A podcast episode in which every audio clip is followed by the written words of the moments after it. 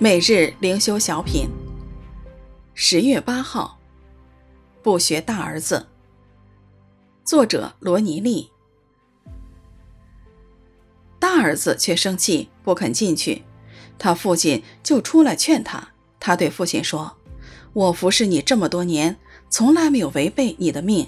你并没有给我一只山羊羔，叫我和朋友一同快乐。”路加福音十五章。二十八到二十九节，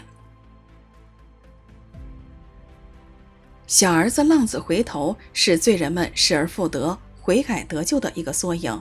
但是主耶稣在这个故事里也特别提到了大儿子。虽然大儿子不是败家子，在父亲身边做事多年，自认为对父亲的要求从来没有违背过，但是他却不能体会父亲的心肠。不理解父亲失去儿子的痛苦和重获儿子的快乐，也不关心弟弟失丧的灵魂。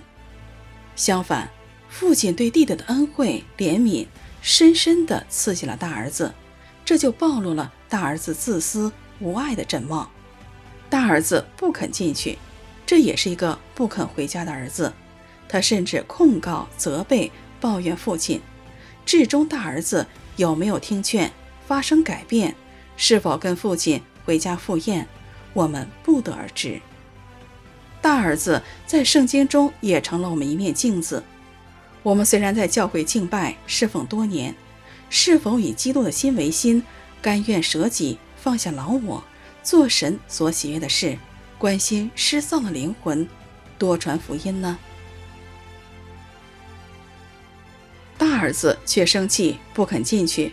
他父亲就出来劝他，他对父亲说：“我服侍你这么多年，从来没有违背过你的命，你并没有给我一只山羊羔，叫我和朋友一同快乐。”路加福音十五章二十八到二十九节。